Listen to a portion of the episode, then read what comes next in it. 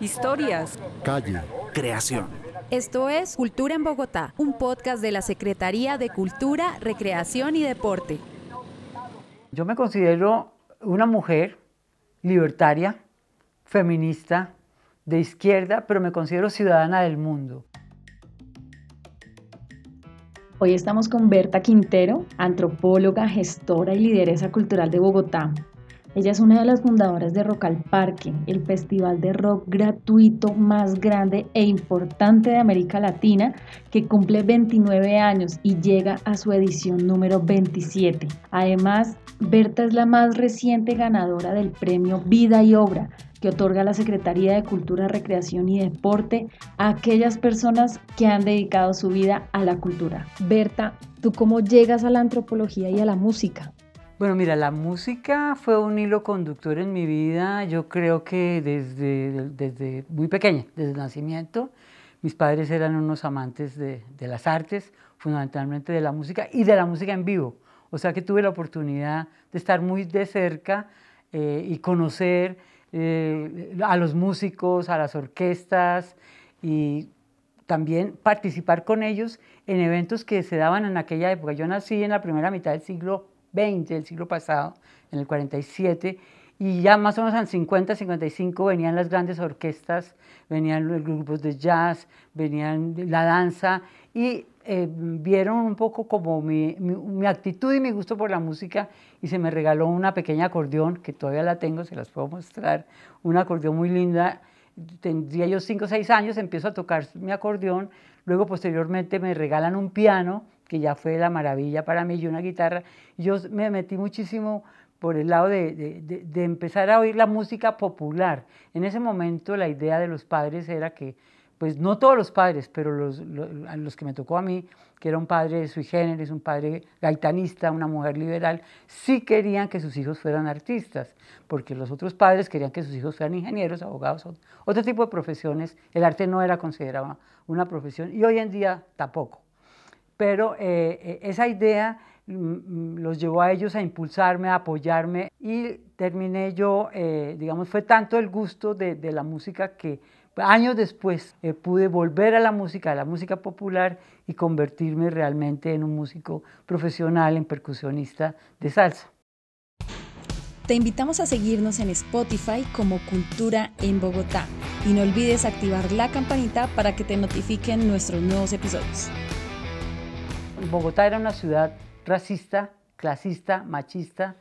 Había era un país que estaba marcado por la violencia, por la desigualdad, eh, y donde las familias y las mujeres, las mujeres no salían de sus casas, las familias eran extensas, y había una serie de situaciones que lo movían a uno como a, sentirse mal. Y entonces el refugio, el refugio siempre fueron las artes, la música y la fiesta. En ese, en ese refugio y en esa búsqueda de transformación, eh, yo entro a la Universidad Nacional de Colombia en 1966. Ahí se me abre totalmente un mundo, se me cambia el pensamiento, empieza uno a, tal vez a buscar lo que, lo que uno no entendía, que era la búsqueda de la libertad y la búsqueda de poder transformar las condiciones de un país que realmente a mi generación no nos gustaba como se estaba dando. Ahí, entre estudiar psicología, que era una, una profesión que podía transformar y entender los comportamientos más a nivel individual, opté por la antropología que me permitía un campo mucho más amplio y de entender eh, la, diversidad poblacional que tiene este país. Y ahí, desde el primer semestre, tuvimos la oportunidad de recorrer el país. Entonces, aquí viene una cosa interesante y es cómo, cómo a, a partir de recorrer el país, de conocer estas poblaciones, de ver las problemáticas en las regiones y en zonas rurales, hubo elementos, hubo, unos elementos que permanecían y nos mostraban mucho más la, la, condición, que fueron las artes. Bueno, Berta, y entonces, para ti, ¿qué significa la libertad? Bueno, yo me considero una mujer libertaria, feminista, de izquierda, pero me considero ciudadana del mundo. El hecho de haber pasado por la Universidad Nacional y haber ampliado esa visión de país, de vida, de muerte, ¿cierto? De, empezar a conocer ya, eh, la libertad es, para mí es el conocimiento, la libertad es tener acceso a conocer o acercarse uno a una realidad de lo que está pasando.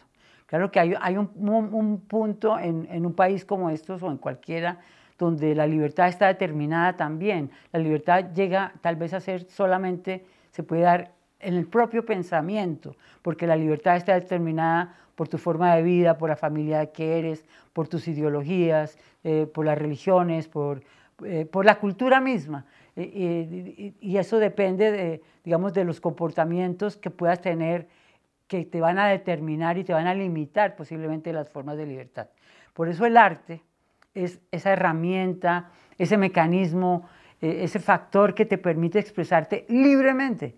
Berta, cuéntanos un poco quiénes fueron esos líderes o lideresas que inspiraron tu carrera y que te inspiraron pues a ser esa mujer que, que marcó el paso en muchas políticas públicas de la cultura de Bogotá.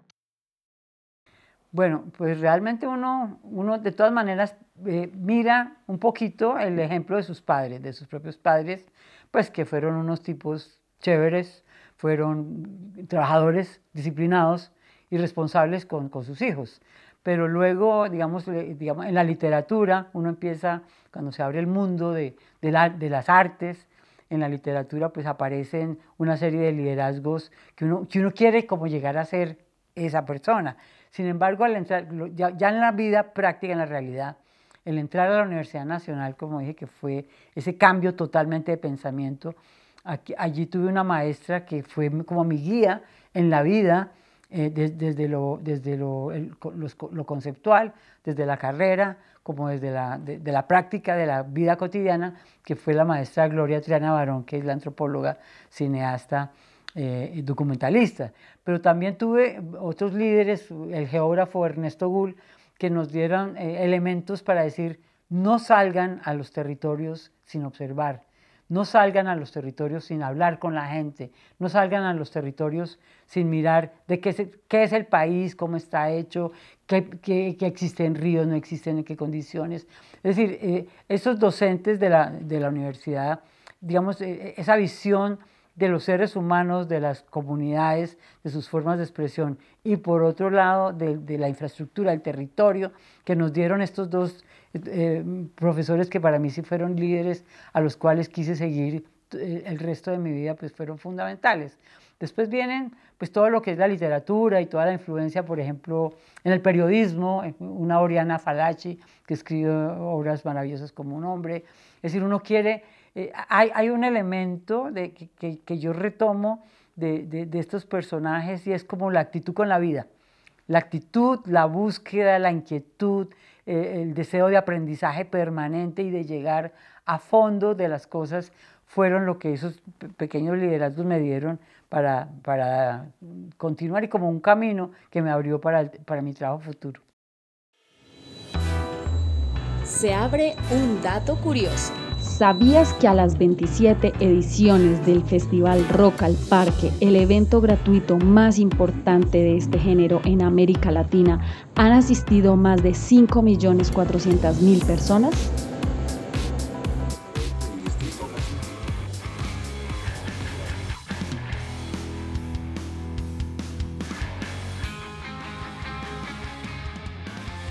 Bueno, ¿y qué nos puedes contar de Rock al Parque? ¿Cómo se gestó el festival de rock gratuito más grande e importante de América Latina? El rock fue un género que, movió la mayor parte de las agrupaciones. Pero nosotros no solamente quedamos pensando en que era el mayor número de, agrupaciones, sino ¿qué, les, qué, ¿qué pasa con ustedes? ¿Cuáles son los problemas que tienen? No tenemos dónde ensayar, no tenemos instrumentos, nadie nos contrata, las emisoras no publican nuestra música, nadie graba nuestros discos, en nuestras casas no nos quieren los papás porque la batería, porque no sé qué, porque no sé qué, en los barrios no. Entonces había una serie de problemas que decíamos, esto tiene que, que ver nosotros cómo apoyamos el desarrollo de este problema. Los jóvenes eran, desde lo que nosotros habíamos estudiado, eran el grupo de población que menos programas Distrito y El País. Y el grupo de los jóvenes era donde mayor se podían, se estaban presentando violencias, grupos, grupos de pandillas eh, locales, estaba eh, existiendo delincuencia juvenil, no tenían acceso, no tenían trabajo, no tenían nada. Cuando supimos de las necesidades de los grupos de rock, sobre todo, de la falta de espacios, nosotros abrimos, yo dije, hay que abrir los espacios de este instituto a los jóvenes y abrimos todos esos sitios que mantenían cerrados en la media torta. Dije, abran todos los salones en el Jorge Luis Gaitán, abran todos los salones desocupados en la Academia Superior de Artes de Bogotá, abran los salones y demos y prestémoslos para ensayar a estos muchachos. Ahí nacen los aterciopelados, ahí nace la derecha, ahí nace las 1280 almas, ahí nace Mario Ávil. Bueno, además empiezan a llegar estos grupos con los nombres más disparatados del mundo, Sangre Picha, eran, eran unos nombres agresivos, violentos. ¿Y qué pasaba con estos muchachos? No tenían cédulas. Los muchachos no existían ni como ciudad, nada. No tenían cédulas, los nombres de los grupos no estaban registrados. Al tener en cuenta esa situación con los jóvenes y con la música, abrimos lo que se denominó el primer Festival Música Joven Santa Fe de Bogotá. Hagamos esto en un parque. ¿En cuál parque? Había que empezar a buscar los parques. Los parques dependían de, recreación y deportes. Siempre eran parques cerrados, con llave, con candados. Y los que manejaban los parques, no, no, no. Yo dije, no, pues un parque donde haya fútbol, el Olaya. Yo creo que más de 100 o 200 agrupaciones de jóvenes de todas las localidades de Bogotá, de todos los colegios, se inscribieron. Y pues, ¿y ahora qué hacemos? ¿Cómo vamos a escoger? ¿Cuánta gente? no teníamos sonido, no teníamos luces, no teníamos arima, no teníamos, no tenemos nada. Entonces todos, entre todos dijimos, pues, yo por ejemplo llevé mi, mi, amplificador del equipo de sonido a mi papá, todos prestaron sus guitarras, los equipos, y así se arma el primer festival rock al parque en, el, en Olaya Herrera. Berta, pues después de haber pasado por innumerables escenarios con tu orquesta, de haber pasado por diferentes entidades públicas, de haber creado uno de los festivales más grandes y emblemáticos de América Latina como Rock al Parque y que de él se desencadenaran las otras expresiones que tenemos hoy en día. ¿Te sientes satisfecha con, el trabajo que has realizado? Pues siento como que eh, hay una expresión primero de, afecto, ¿no? De, de afecto por la... Hay una forma de comunicación que gusta, y, se me manifiesta, ¿no? Y, además por las propuestas que se hacen, trabajemos de esta manera, trabajemos de otro. Es decir, el hecho de haber tenido el, el factor escucha, la escucha permanente, el diálogo, el debate, el convencimiento, el tener la posibilidad de transformar una idea que se creía fija a otra, es decir, tener la apertura de mente eh, eh, me, ha hecho pensar que ah, de alguna manera eh, las cosas no se estaban haciendo mal.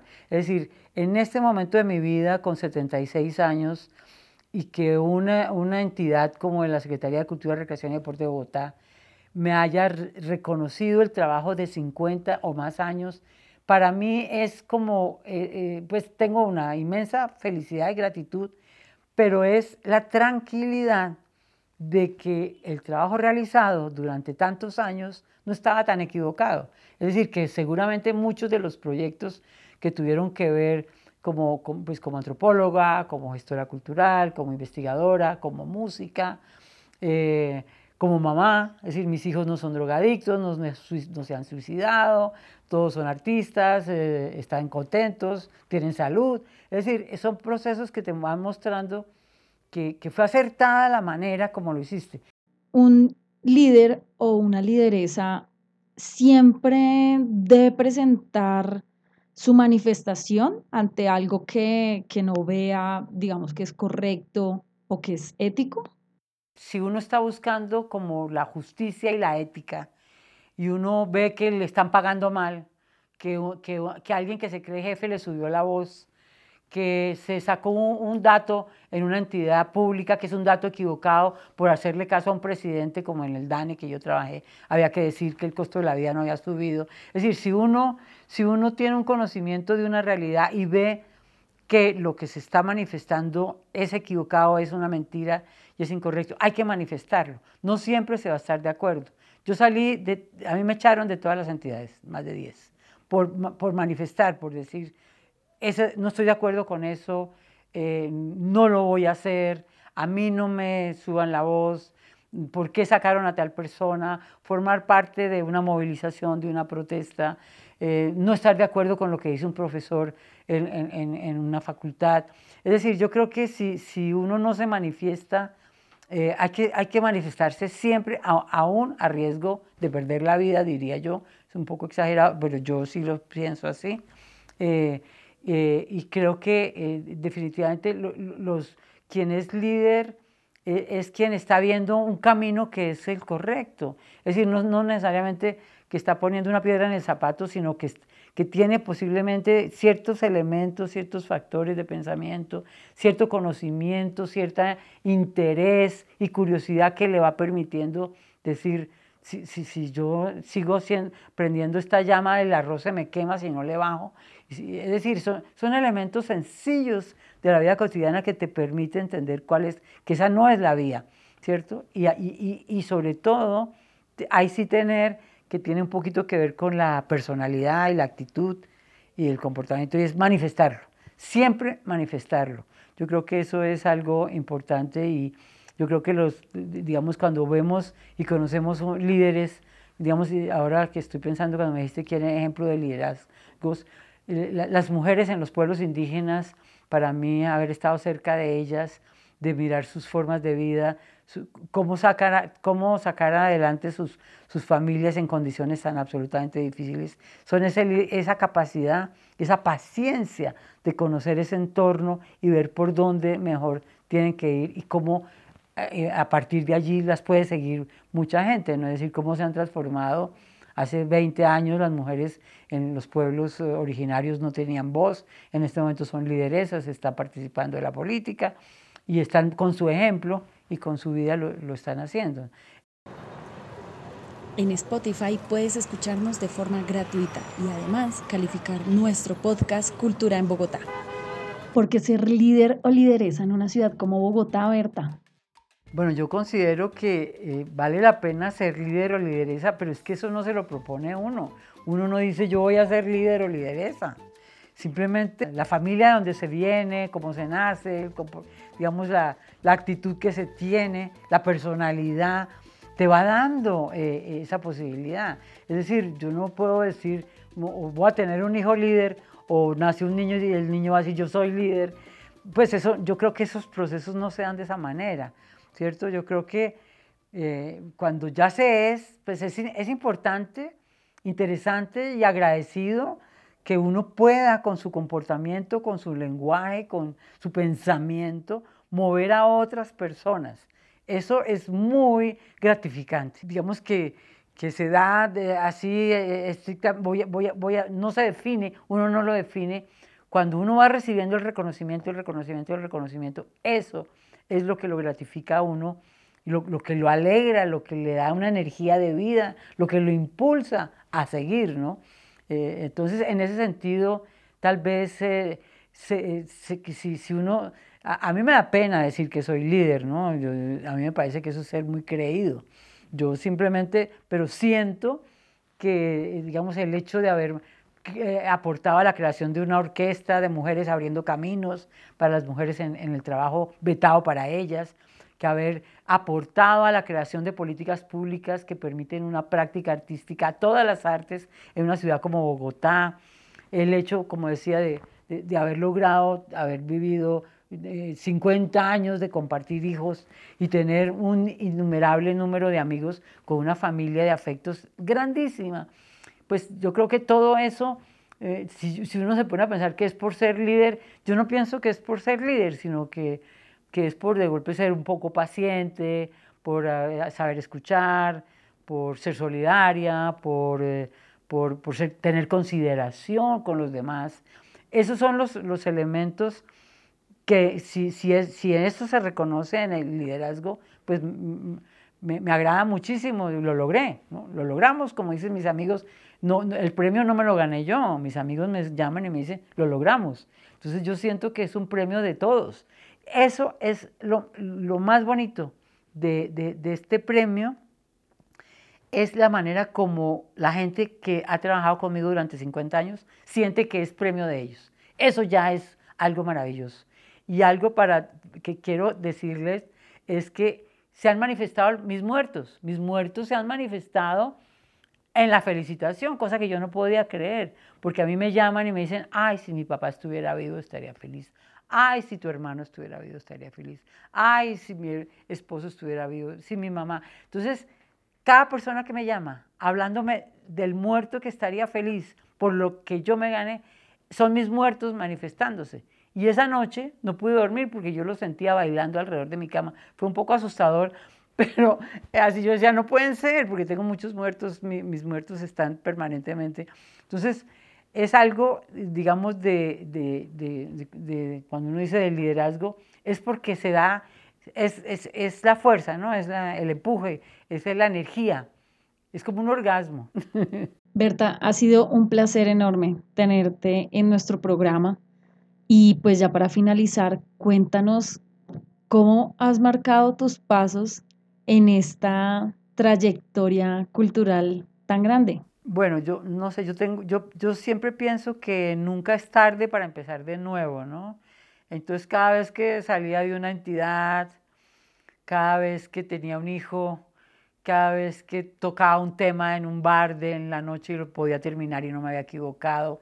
Es decir, yo creo que yo, yo siento más bien que, que la, la, vida me, me, me lleva y, yo, yo lo sigo, es decir, no parar, casi que no parar, es decir, no parar, no parar, no parar, no parar. Eh, entonces los pasos los pasos es como el baile, ¿no? Es decir, bailar un poquito rápido, bailar despacio, pero no dejar de bailar, ¿cierto? La danza, el movimiento permanente, porque es que ni dormida, ¿no? Ni dormida, uno, está siempre pensando qué voy a decir, cómo me voy a despertar, qué me voy a desayunar, cómo me voy a vestir, cómo voy a escribir, si hay un documento. Entonces los pasos en mi vida han sido sin, pausa, han sido pasos permanentes, lentos o rápidos, pero siempre sin pausa y fundamentalmente tratando de que el pensamiento esté, esté en, activo, informándome. Hay que informarse permanentemente de lo que está pasando. Hay que hablar mucho con, todo el mundo, con, con, cualquier persona. Todo el mundo le enseña a uno, sobre todo los niños. Entonces los pasos son el movimiento permanente. Consulta toda la información de la cultura en Bogotá en www.culturarecreacionydeporte.gov.co.